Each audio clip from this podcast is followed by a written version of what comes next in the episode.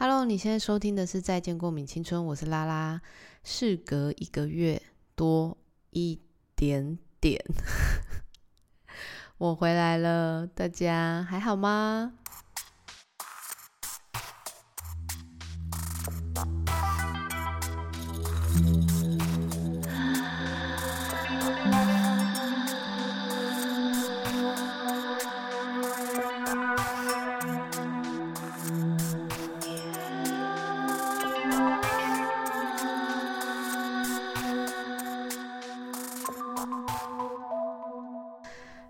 久不见！哎，见到谁？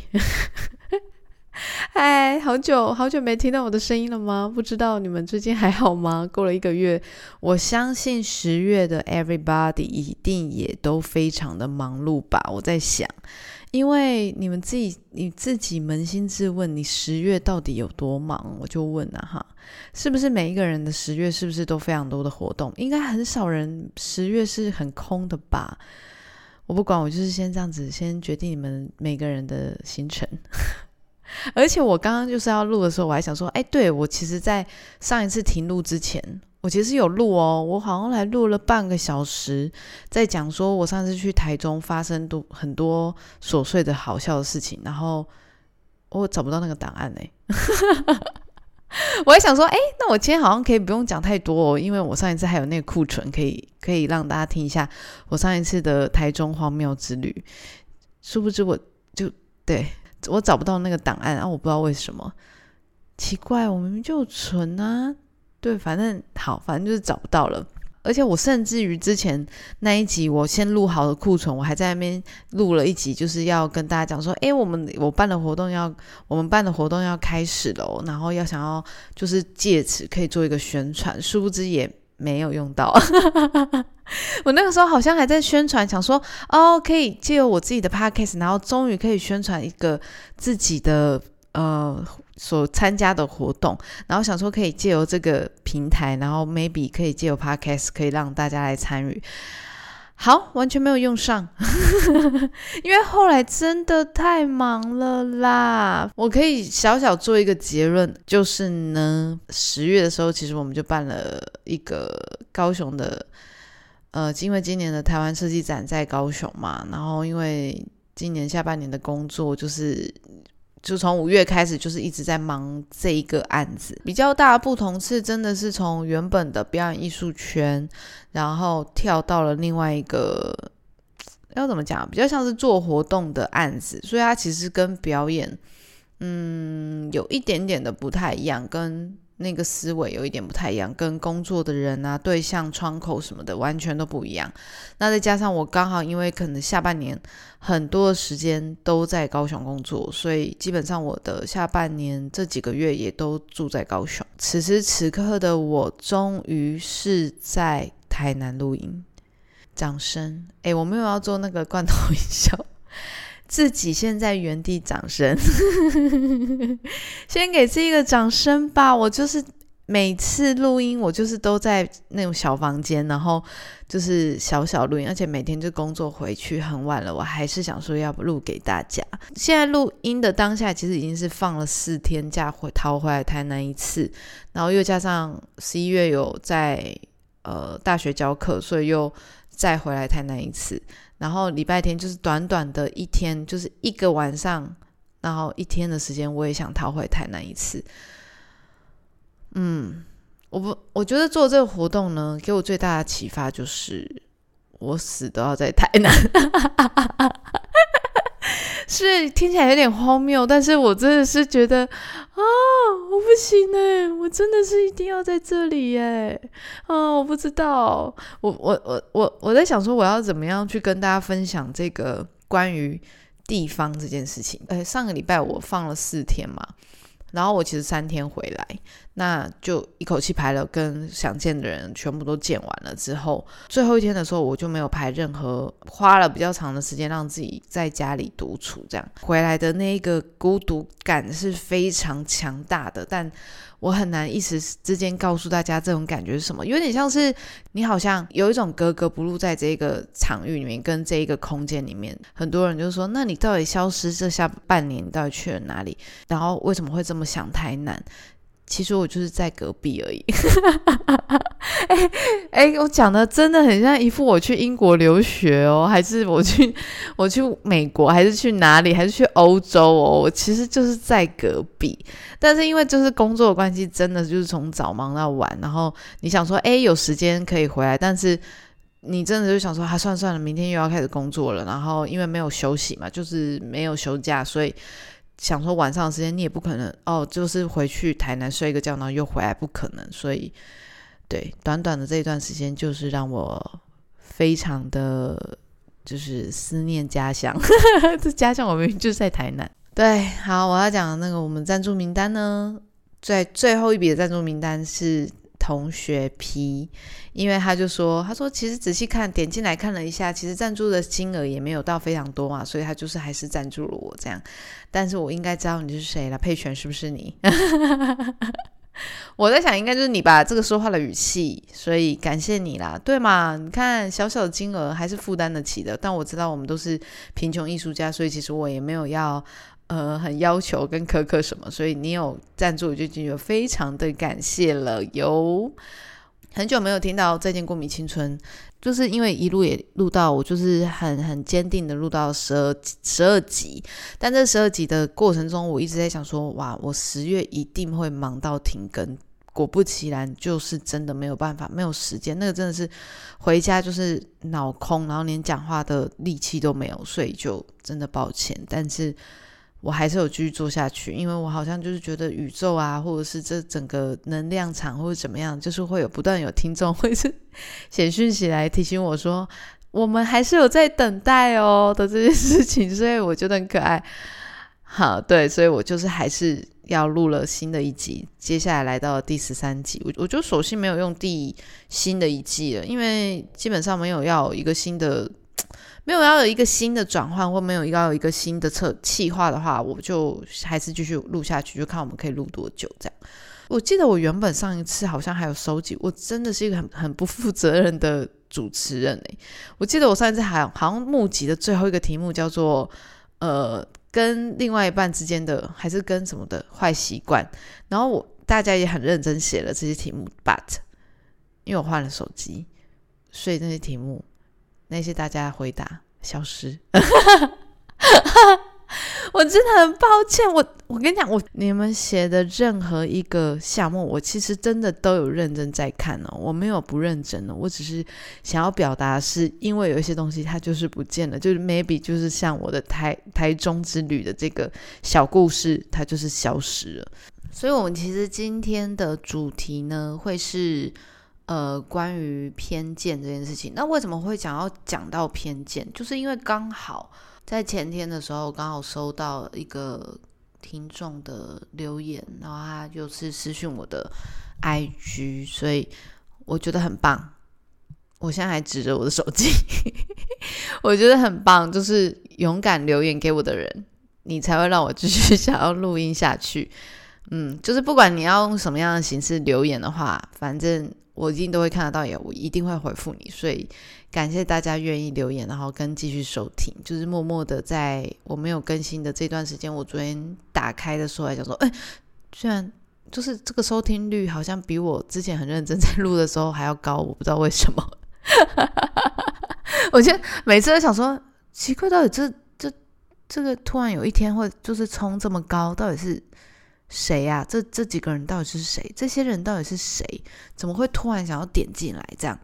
反正呢，就是在偏见这个主题之前，是因为有一个呃，有一个听众，他就写讯息说，他觉得在经历过米青春对他来讲是一件非常疗愈的事情，然后他也很期待每一周都会有一些新的 podcast，或者他想要知道是这周我会想分享什么样的生活故事或是一些看法，然后。很意外的成为他自己的生活习惯。那他自己觉得说，他和我是一个世界观不一样的人，可是他的烦恼或是一些疑问，好像都可以在这个话里面可以得到一些答案。就感谢了一下我，我也我真的其实才要感谢你愿意告诉我，就是跟我分享这样。他有问了我一个问题，所以以至于我今天才会有偏见的这个主题。想问拉拉，为什么节目名称会取为《再见过敏青春》？然后最初是因为看到节目名称才订阅的。但我真的觉得很好奇的是，大家到底是为什么会想说这么奇怪的名字，然后会想要点进来嘞？就是我也是觉得很很有趣，但是这个问题其实好像之前也有几个听众有其中问过我，但是我就一一回答。然后我想说，好吧，好吧，那我也可以在在这个就是第十三集，就是 maybe 是你想象中的第第三季，可以来告诉大家为什么我一开始会想要取名为《再见过敏青春》。我好像真的没有提过。呃，主要是因为《再见过敏青春》这个名字，好像是在我二零一五甚至更早之前取的名字。那那个时候就是我有一阵子很喜欢，哎，好像 FB 才刚开始，好像脸书才刚开始的时候，呢我就开始。那个时候好像还是不是发文，好像还是有写部落格的那种形式，就是。它的 po 文形式不是像现在这样子，就是 po 照片然后文字，它好像就是可以有一些是设定给谁看到，就是 我忘记了。但是因为就是现在不是都有动态回顾嘛，所以那种十几年前都还是会有时候会看到自己写的文字，就是在里面，就是我好像在十几，就是对 十几年前就已经开始在那边写写文字了。这样，那那个时候就想说，哎，我好像可以开一个部落格，而且我那个时候是哎是部落格，哦所以你们就知道说。你知道多久之前？所以我就那个时候就有点想要开一个部落格来写一些文章，这样。然后之后再见过米青春这个名字，可能后来因为我就问很多事情没有办法做完，就是要么就是我觉得说，哎，好像到了一个时间点，好像可以了。然后要不然就是会觉得，要不然就是又会继续忙原本在忙的事情，然后这件事情他又没有继续了，就都没比像画画。我自己是在真的有在检讨自己的。因为真的，我觉得画画这件事情是真的好需要停下来，跟好需要时间才可以有灵感，又或许是好需要失恋。因为我真的是在失恋的时候，我才可以画出那些。我现在我现在真的没办法，就是画了，然后就不哪里不对或怪怪的，就是会没有太多的想法。这样那个时候写部落格嘛，然后后来就没写了，就这个名字就放着。在要创立画画品牌的时候，原本也想说，哎，那我是不是要再创一个名字？可是就觉得说，那我之前都起了一个名字，干嘛还要再换一个？所以我就就是沿用了“再见过敏青青春”当做我的插画的品牌。那插画的品牌后来就对，就是也停在那里。然后因为疫情的关系，我开始要做 podcast 嘛。那我想说，好，那我就继续，反正他就本来就已经有。有些人已经知道这个名称了，那我何不把它继续沿用下去，用不同的形式让它继续存活着？所以我的 podcast 就也就用了“再见过敏青春”。那最主要、最主要的原因，在“再见过敏青春”，其实，呃，过敏青春那个时候是因为我要写部落格的时候，我在意识到自己，嗯，那个时候在自我认知，我在十年前都在自我认同，还找寻自我认知的部分嘛，我真的是好早熟。反正，在无名还是在对我，就是一直人生不断在思考的是自己到底是谁，为什么会成为人，人这件事情到底是什么？那那个时候我就开始已经觉得说，我好像跟整个社会或是整个群众是非常格格不入的。当我想的事情，或者是呃，我想要存在的样子，或是我想要做的一些事情，我会觉得跟大家很没有办法成为主流。就是我好像是一个非常。不主流，但是又很边缘，用自己的方式生活的人，对我来说，每一个当下都有自己的一个时间点跟一个时段。那在十年前的我，会看在十年前更早之前的自己，那个我们所谓过去，就是我们自己所称的青春。我觉得过敏这件事情，是我自己在探讨的是个人，就是可能别人喜欢的东西我不喜欢，别人不喜欢的东西我会喜欢，所以我会觉得我那个时候是很像是一个过敏源，就是。敏感，然后又让人家感到很躁动的这种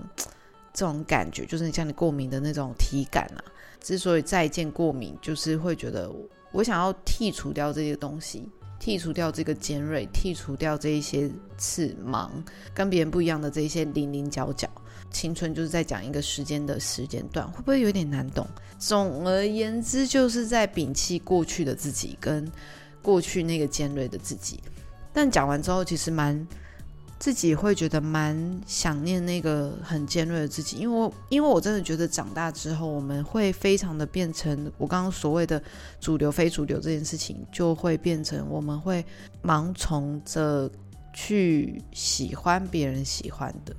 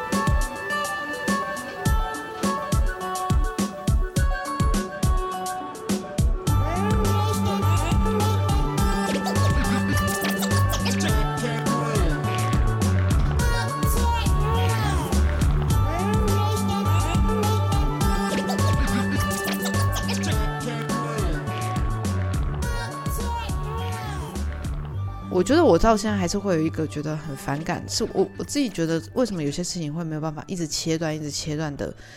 在进行。还有一个原因是一个，因为我好像会有一个一关过不去，是当别人大家一头热在做的事情的时候，我就会好抗拒继续做这件事情哦。但我当然觉得这件事情不见得是好的，但它也不完全是坏的。原因是因为，呃。如果 podcast 这件事情，它不是大家在听众们可能给我这个 feedback 是好的，我其实很可能在第一季做完，我就 maybe 我就真的不会继续，因为接下来我就刚好呃做完的那一阵子，接下来就是一个大洪流的时代，每个人都在做，人人都在做，因为就越来越简单了嘛。呃，这些平台、这些器材越来越容易得得到手之后，就大家都在做。所以，只要每次只要有一件事情是大家都在做的时候，我就会觉得好好抗拒哦。今天原本已经安排好，说我今天要录音，然后录完音，我可以有一个安静的时间可以来画画。可能因为最近又看到草率季就是正在进行，就觉得哇，好多好厉害的人正在进行这件事情，那我有需要去跟人家争这个吗？就想说啊，那我真的是要干嘛？就是就是我，你会开始自我怀疑，但我不知道真的会不会有人跟我一样，常常会有这种觉得啊啊，那哦哦，那大家都在做，那我还不要做好了。呃，我不知道这个，我当然我自己自己也在反省自己，所以也因为这样的一个过程跟反思，所以这一周的。问答里面想要知道大家对于自己的偏见，因为我觉得我自己对自己最大的偏见大概就是对于自身的框架。其实我我后来因为有听到了很多，就是看到很多大家的 feedback，就是回答 Q&A 嘛，然后我在想说啊，是不是我文字有点写的不太清楚？所以我觉得大家一定有误会我的所谓的标签这件事情。嗯。我觉得大家应该刚开始都会想说，哦，这个标签应该就会是可能，例如说，有的朋友就会觉得是搭公车会自动避开外劳，或是会看到谁会做某一种反应，或者是什么事情。我觉得所谓的标签应该是说，我们对于自身的框架跟我们对于自身的一些规则。我们在做任何事情的时候，好像很容易会先有一个预想。我不知道每个人是不是都是这样子，但起码我自己很容易，或者是他是一个非常无意识的先想在那里。像例如说，如果我觉得这个人，我跟他关系可能是很陌生的，或甚至是我们之间有一些误会，因为我是一个非常非常。不喜欢去解释冲突的人，就是会化解冲突的人，所以我会宁愿绕路去躲开这个冲突，也不想要正面的去直球对决。所以我在做事情的时候，其实蛮容易会阻挡自己的最大原因，就是因为我们太容易预设立场了。不知道你们之前有没有听到我跟公的对话？我不是说我们两个很像嘛？那。所以，我跟宫南其实之前就有讨论过这个问题，是我们有很多时候都会常常有一些预设立场。就例如说，我们要走进一间化妆室，好了，这个化妆间里有一个曾经让你觉得可能有一些尴尬或误会的，但是都是从别人那边听来的，可能他从旁边听来说，那某某某会说。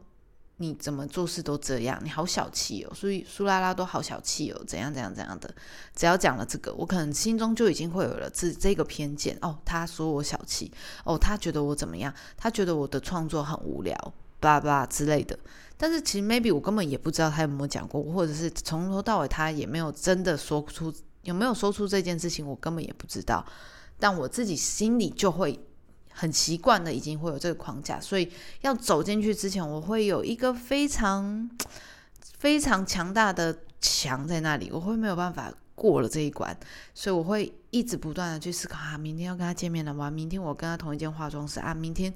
他就住在我旁边，明天我要怎么样跟这个人相处？我会有非常非常非常大的预设立场在那里，我们会被自己的束缚给束缚住，就是没有办法往前走。上一次我好像也有讨论过一次，我遇到了一个去英国读书的朋友，准备要去英国读书的朋友，然后我就说啊，好羡慕哦，你要去英国读博士？他就说对啊，我说天哪，这光想都觉得很难。他就说没有。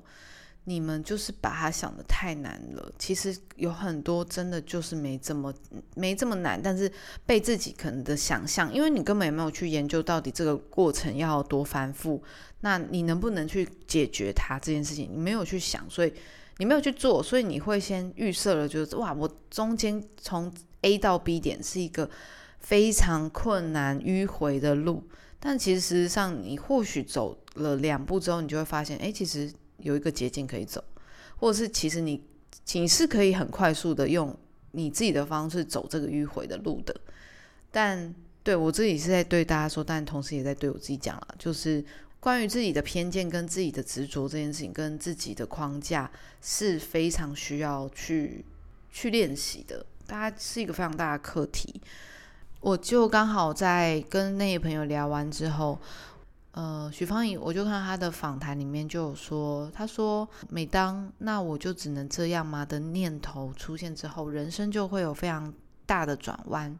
如同两千零六年的时候，依然从美国马萨格兰姆舞团首席的舞者离去，然后二零一九年就决定启动电影计划，但他不会称为他自己是电影人，或是拍过电视剧之后，他也不会说他自己是演员或舞蹈家，我就是一个人。我能，我什么都能做，不会把自己框架住。整个直接点出我昨天想不透的事情，就是当我们一直在自己把自己框架住的时候，我们很容易会局限我们自己能做的事情。要怎么样才可以把自己当成一个人而对待，而不是把自己当成是一个你的姓名对待？你的姓名的意思就是说。我们预设苏拉拉只能做什么事情？苏拉拉只能跳舞，苏拉拉只能画画，苏拉拉只能只能在台南。哎，maybe，苏拉拉只能怎么样？或者是你怎么只能怎么样？但其实，如果我们把自己拉远一点来看，我们把自己成为一个人的时候，我们不需要用框架去解释关于这个人的形态，他应该要什么样子。我们先预设了把自己，呃，投入了一个人设之后，我们自然而然会非常的难以再从这个人设里面跳脱出来。像可能 maybe，呃，有赞之前有赞助的阿包，我也觉得他很有勇气。你有在听的话，我就是在夸奖你。就是他去了澳洲吗？是澳洲吗？反正就是有出国去 working holiday，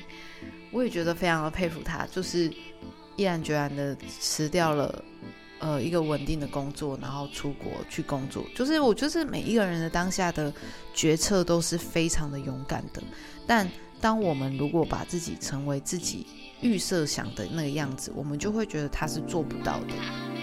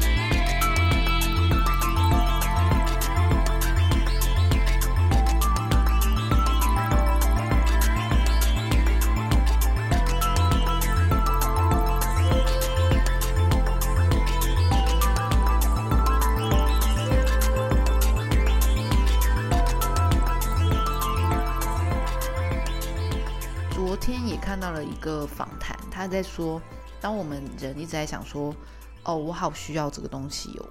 就是应该是说我等一下要做什么，我的代办，我不知道你们会不会有很多的代办事项，因为代办事项，我像我就是很容易健忘的人，所以我就是需要八百个代办事项，但这个代办事项不是说，哦，我等一下要。我等一下要去喂猫，我等一下要去跟朋友吃饭，我今天有什么行程？这个 list 是不一样的，而是说我如果今天要有一个目标，假设说我今天想要呃有自己的房子好了，那我就不会说我想要一栋房子，或者是我需要一栋房子，而是我有一栋房子。这个逻辑是这个可能是在我记得有一些有一个论点是这样，但我忘我瞬间忘记那个论点叫什么了，只是我刚好又在。再次的从别的影片里面突然看到这个之前讨论过的，他就是说，当我们只要在我们的脑袋里面说着“我有一栋房子”，那我们脑袋的机制会告诉我们说：“我有一栋房子，那我从现在到我有一栋房子的这个距离，我需要做了多少努力，我才可以走到这个地方？”我也不是只是写在那里不放，我可能在每天的日记里面，或是我每天的 list 里面写着“我有一栋，我有一栋房子”。那你也会不断的提醒自己说，我有那栋房子，那我现在到底还需要做到什么事情才能到达那个地点？在访谈的在解释的这个女生，她好像是一个美国蛮成功的一个企业家，我自己还没印证到，因为我也不确定我这样写到底多久才会有一栋房子。但我觉得可以先不用从这种太庞大的事情来思考，maybe 我们可以从一个比较。简易的，但是就是比较可以靠近自己能做到的事情来完成这件事情。在这个过程之中，可可以比较没有框架去对待自己，而是应该是说，我们比较可以有一个目标的时候，我们其实才会放下很多的执念跟偏见。因为当我们想要到这个路径的时候，我们要到这个目标的时候，如果我们在这个路上还保有的这一些自对自己的标签跟偏见的话，其实我们是更难。去到那个地方的，因为原本只有一条路的时候，我们架了非常多的巨马在前面，我们架了非常多的阻碍在前面。例如说，我要去到那个地方，哈，可是我没有钱，哈，可是我又没有背景，哈，可是我又没有什么什么什么，我可能就没有能力去做这些事情的，它就会变成一个非常非常大的关键。有的朋友写说，对自己的偏见是原定会觉得。我高中的数学不好，然后会自己会觉得那是他自己是不适合读某一些科目的，但其实课程内容的逻辑他自己是可以消化的。我觉得是每一个阶段呢，我觉得像之前在在念科班的时候，我自己也觉得我很讨厌读书啊，但是到了研究所的时候，我也自己也是觉得很讨厌读书啊。但是我觉得应该是要用对那个方式，会让你开始喜欢读书。那你喜欢读什么书，并不代表可以否决掉你完全对文字的讨厌，又或者是你完全对于知识上想要摄取的这一个动机。我觉得最最最最大最需要的、最需要的回应，应该是摒除掉自己的偏见，所以我们才可以有可能会继续下去这样。最后，昨天啊，我其实有在我的现实动态里面有分享了一个呃连接，是关于灵魂特质的这件事情。在这一个这一个心理测验里面，他在就是用了哎十二个图像，一二三四五六七八九十十一十二，对他用了十二图像去去找寻你的灵魂特质。那我的第一个灵魂特质，我就其中讲其中一个就好，因为我选了两个。那其中一个就是。呃，你主要的灵魂特质是共情。你这一次最重要的使命就是深深的感受、理解跟共情周围的一切。你对孤单、寂寞和绝望有深刻体会。你看我人生，然后你的使命是创造一个安全的空间，让那些愿意脆弱的人靠近。透过你的拥抱、包容跟文字疗愈受伤的心灵。你要知道，情绪并不代表自己是弱小的。你帮助身边的人去荣耀自身的脆弱，明白脆弱也是一种力量。哎，完全中！我活多久，大概就花了多久去去感受关于孤独、寂寞跟绝望。我的力量好像都是来自于孤独、绝望跟寂寞，让我拥有创造的能力。就是我的我的创造能力不是因为快快乐，我在我在创造一件事情之后，我在快乐的时候是没有任何灵感的。就像我那时候办了一个工作坊，然后那时候请了孩子王乐团的阿达，他在告诉呃学员们就是如何去写好一首歌。那这歌词通常都是怎么样有灵感？他就说他歌词通常是失恋的时候最有灵感，就跟我们一样，人在于难过的时候，在低潮跟。谷底的时候，其实是你创作能力最强大的时候。我，所以我听到我看到观众的或就是听众的回馈的时候，我其实有时候会惊讶，是因为我不知道透过声音，然后让大家可以有共鸣。因为生命经验不一样，所以我不是很确定是不是每一个人都有这样的困惑或者这样的经验，但是。这几集下来的回馈，感觉是真的有，所以我其实也蛮开心的。所以我就觉得说，哎，好像真的可以透过这一个平台，然后让它继续下去。这一段话很重要的事情是，明白要明白脆弱也是一种力量。我觉得脆弱真的，如果你们你能明白脆弱要怎么样使用的话，这个力量其实是可以让你创造无限的可能。听起来很官方，但是你一定人一定不可能是。三百六十五天都是快乐的，你一定有低潮时期。如果你低潮时期可以用任何形式把它记录下来，它一定可以成为你某一种某一个时刻的能量。反正我坚信的是，我们人的运气或者是我们人的生命状态，永远都很像是一个曲线图。当你的曲线图已经往下低到不能再低，像那个台积电。像台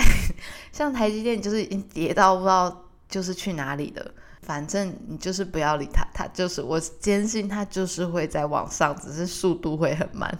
就是你不要想说，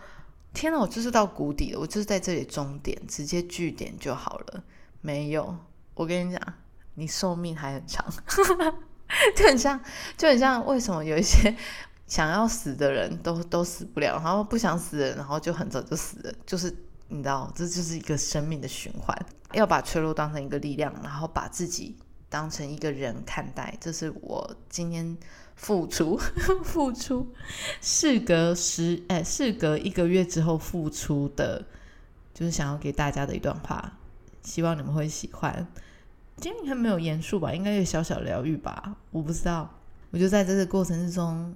同时也可以跟你们分享我这最近的这个体悟，跟我自己的困扰，就是自己被这个所谓的框架卡住。我记得前几集已经有讲了很多不同关于框架这件事情，借由这次录音可以跟大家分享，是我我刚好这几天获得的能量，然后可以提供给大家，希望你们会喜欢。那今天就到这里喽，下次见，拜拜，早安，午安，晚安，我是拉拉，下次见哦，拜拜。